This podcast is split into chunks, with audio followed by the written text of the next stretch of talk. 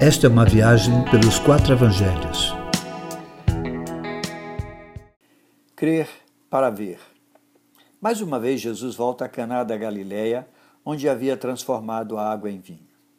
Ali se encontrou com o oficial do rei que logo lhe pediu que curasse o seu filho, pois estava muito doente, em perigo de morte. Ainda que compreendesse a dor daquele homem, Jesus não deixa de antes tocar na maior das necessidades, que era crer nele como o Messias, sem que ele tivesse que provar fazendo milagres. Se vocês não virem sinais e maravilhas, nunca crerão, disse Jesus. Assim como aquele oficial, muitas pessoas ainda hoje só creem se virem milagres.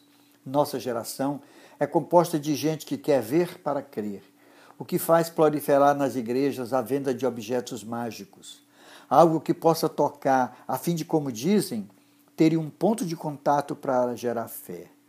Aí se vende de tudo: tijolinho, sabonetes, vassouras, toalhinhas, tudo supostamente ungidos. E é claro, enriquecendo a uns e empobrecendo a muitos. Jesus, não querendo incentivar esse ver para crer, disse ao oficial: Vai, o teu filho vive. Ou seja, creia antes de ver.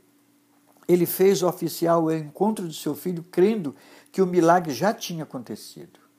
O que Jesus nos ensina é que precisamos crer para ver, pois quem tem fé tem luz nos olhos para ver o invisível. Fé não é certeza total. Fé é certeza daquilo que esperamos. É convicção daquilo que não vemos.